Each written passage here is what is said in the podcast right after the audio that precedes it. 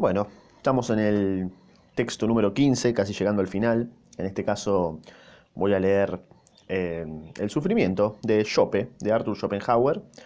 En este caso, dándote la bienvenida a este ámbito podcastero del OGT, voy a comenzar a leer El sufrimiento, que bueno, durante toda la, obra o todos los pensamientos de Schope estuvo bastante presente este, este concepto. Así que en este caso nos lo va a explicar de la mejor manera.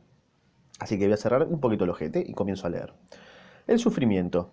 Con bastante claridad el conjunto de la existencia humana apunta al sufrimiento como el verdadero rasgo determinante de la misma. La vida está profundamente arraigada en él, y no puede evitarlo.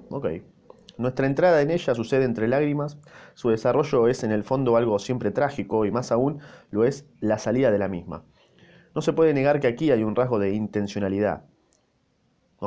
Por norma general, el destino trastoca la meta principal de los deseos y anhelos del hombre de manera radical. Con ello, su vida adquiere una tendencia trágica que la hace apta para liberarlo del afán, cuya manifestación es cada existencia humana individual, y conducirlo hasta el punto en que se separe de la vida liberado del deseo de ella y sus alegrías.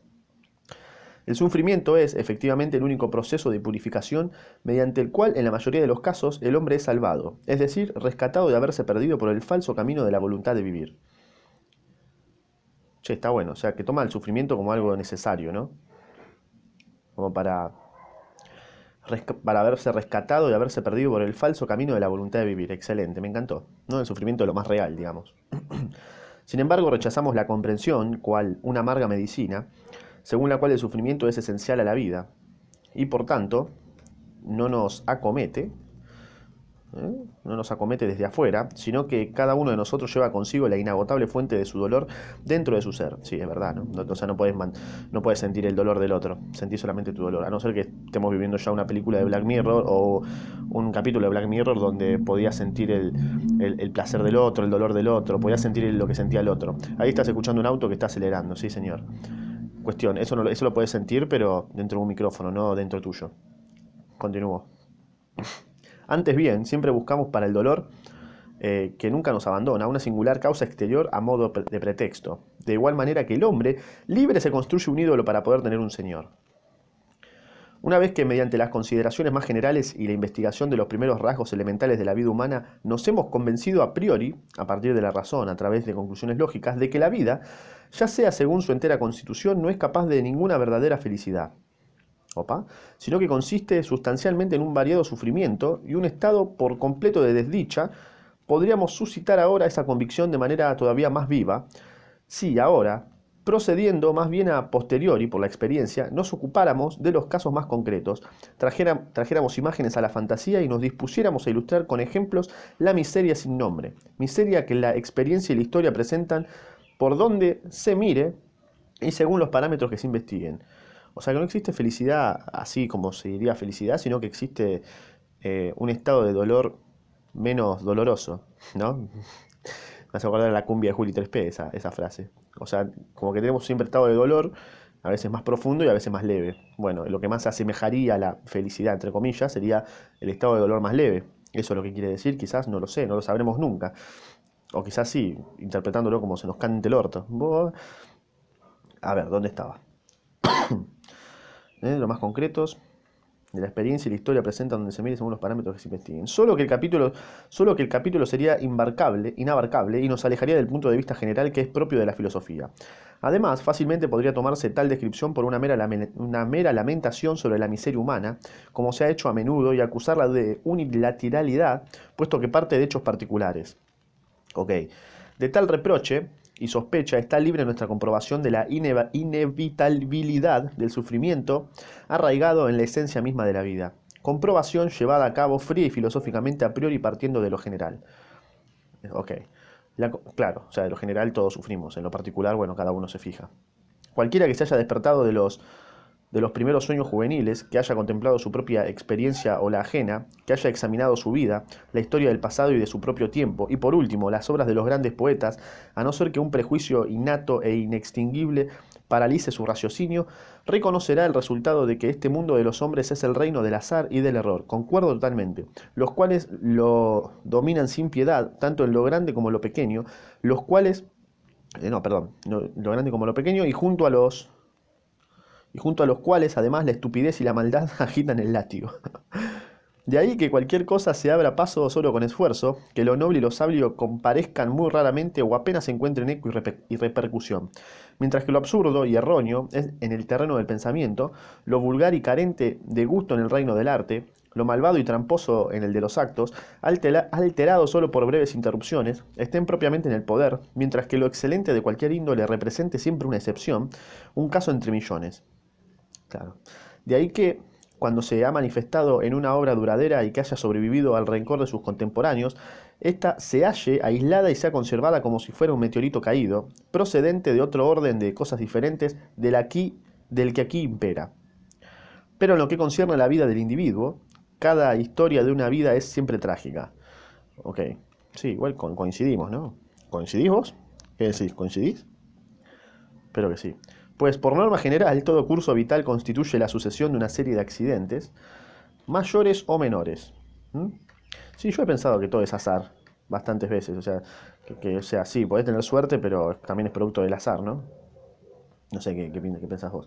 Bueno, mayores o menores, que cada cual tiende a ocultar en la medida de lo posible, pues saben bien que ante ellos los demás raras veces experimentan empatía o compasión, sino, sino casi siempre satisfacción al imaginarse a las penalidades del que en ese momento ellos se encuentran libres. Quizá ningún hombre, ningún hombre, al final de su vida, deseará volver a empezar. Bien, mal. Antes bien preferiría elegir la inexistencia total, mal. ¿Y volverías a empezar todo de nuevo? O sea, desde, desde, cero, ¿no? Sin saber nada. Porque obviamente si tenés la experiencia, es como, y sí, boludo, obviamente, no sería tan pelotudo a los 15 años, por ejemplo, o no, había, no habría hecho esto, o sea, con la experiencia de ahora, obviamente todos querríamos volver a, la juventud, cuando tenés 14 años, 13 años. El chiste ¿no? de todo esto, lo, interesante es que vuelvas, pero desde cero, ¿me entendés? Lo harías todo de nuevo, empezar de, de cero cero. Capaz tomar las mismas decisiones, capaz que no, nunca lo sabrás, pero lo harías de nuevo, yo ni en pedo. Pero ni en pedo, ya está, me, me quedo acá, boludo. A no ser que pueda volver con la experiencia ya adquirida. Ahí, bueno, es otra cosa. Ahí puede ser que sería como, bueno, sería menos pelotudo, ¿no? Y también irreal, porque no sería lo mismo. O sea, poderle, no me podría relacionar bien con pendejo de 13 años con, con como pienso ahora, por ejemplo. Y lo mismo te pasaría a vos, si tenés 30 años no podrías, porque vas a decir, uh, qué pelotudo que es este, un, un cacho y ya fue. Continúo. Por lo demás, no puedo reservarme aquí la opinión de que para mí el optimismo sea, cuando no es producto, por ejemplo, de esos discursos irreflexivos salidos de esas mentes chatas que no albergan más que palabras, no solo una manera de pensar absurda, sino también ciertamente vil, un amargo escarnio de innombrables sufrimientos de la humanidad. Que no se piense que la fe cristiana sea adecuada al optimismo, uh, bif al cristianismo. Pues, muy al contrario, de los evangelios del mundo y el mal se usan prácticamente como expresiones sinónimas. Bien, tirándole bif a los cristianos. Ya me cae cada vez mejor Chope. La verdad es que debemos ser miserables. Uh, amigo, y lo somos. Uh, esto me lo dijo un amigo. Esto me lo dijo un amigo. Somos... Hay que conformarnos con nuestras vidas miserables, me dijo. Así, ¿eh? Corta, corta la bocha. Me dijo exactamente eso.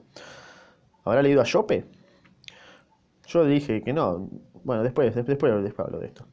Y resulta que la fuente principal del más grave mal que sufren los hombres es el hombre mismo. Ah, como decía Hobbes. El hombre es un lobo para el hombre, sí, lo que decía acá.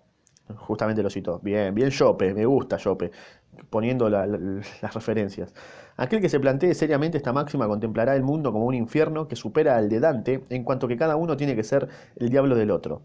De ahí que buenamente tanto uno como otro estaría en condiciones de hacer de archidiablo ante los demás y, mostrándose en la persona de un gran conquistador, colocar a algunos cientos de miles de hombres unos frente a otros y gritarles, vuestro destino es padecer y morir, ahora acribillaos mutuamente con fusiles y cañones claro, las guerras, cosa que harían. En definitiva, por norma general, el modo de proceder de los hombres entre sí se caracteriza por la injusticia, ¿sí? la más extrema falta de equidad totalmente, la dureza, incluso la crueldad, exactamente.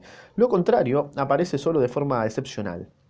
O sea, la, lo lindo, el amor, todo eso es una excepción. Entre lo particular, ¿no? Sí, que, o sea, no le puedes decir que no, porque tiene, tiene un sentido bastante grande. Eh, de ahí emana la necesidad del Estado y la legislación y no, de, y no de vuestras ensoñaciones. En todos los casos que no se encuentren en el ámbito de la ley se manifiesta de inmediato la propia desconsideración del hombre frente a sus semejantes, que brota de su infinito egoísmo, a veces también de su maldad. El modo como los hombres se comportan unos con otros lo ilustra. Por ejemplo, el comercio de esclavos negros, hasta el día de hoy, amigo, hasta el día de hoy, ¿eh? aunque no lo puedas creer, Shope, hasta el día de hoy. Donde estés, hasta el día de hoy. Eh, el comercio de esclavos negros, cuyo objetivo final no es sino el azúcar y el café. Claro. Pero no, pero no, necesitamos irnos tan lejos, entrar a la edad de 5 años en los talleres textiles o fábricas similares y a partir de ese momento estar allí sentado primero 10, luego 12 y finalmente 14 horas diarias haciendo la misma y mecánica tarea significa pagar caro el placer de poder respirar. Hasta el día de hoy, Jope. Lamentablemente, aunque no lo creas, hasta el día de hoy en África pasa también. Pero este es el destino de millones y muchos otros millones sufren un sino análogo. Picante.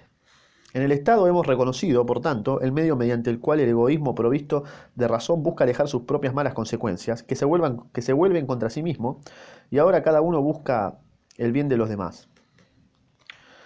¿Eh? El bien de los demás porque ve su propio bienestar unido al de ellos. Si el Estado alcanzara plenamente su objetivo, entonces, ya que sabe aprovecharse también progresivamente de la naturaleza mediante las energías humanas concentradas en su seno, y alejando todo tipo de males, podría llegar a crearse algo que se asemejara al país de Jauja. No sé qué país de Jauja, pero debe ser algo que tiene que ver. Pero en parte, el Estado se halla todavía bien lejos de ese objetivo, de este objetivo.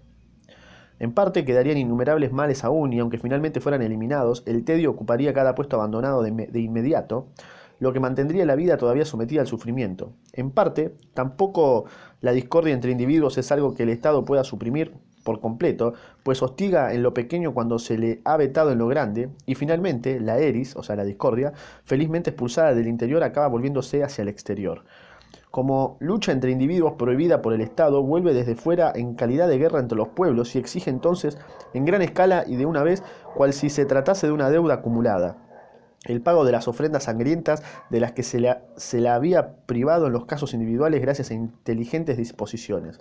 Es más, supongamos que incluso todo esto hubiera sido superado y vencido mediante una sensatez basada en una experiencia milenaria, imagínate. Al final el resultado sería la superpoblación real de todo el planeta, cuyas terribles repercusiones ahora solo Ahora solo una temeraria imaginación es capaz de figurarse.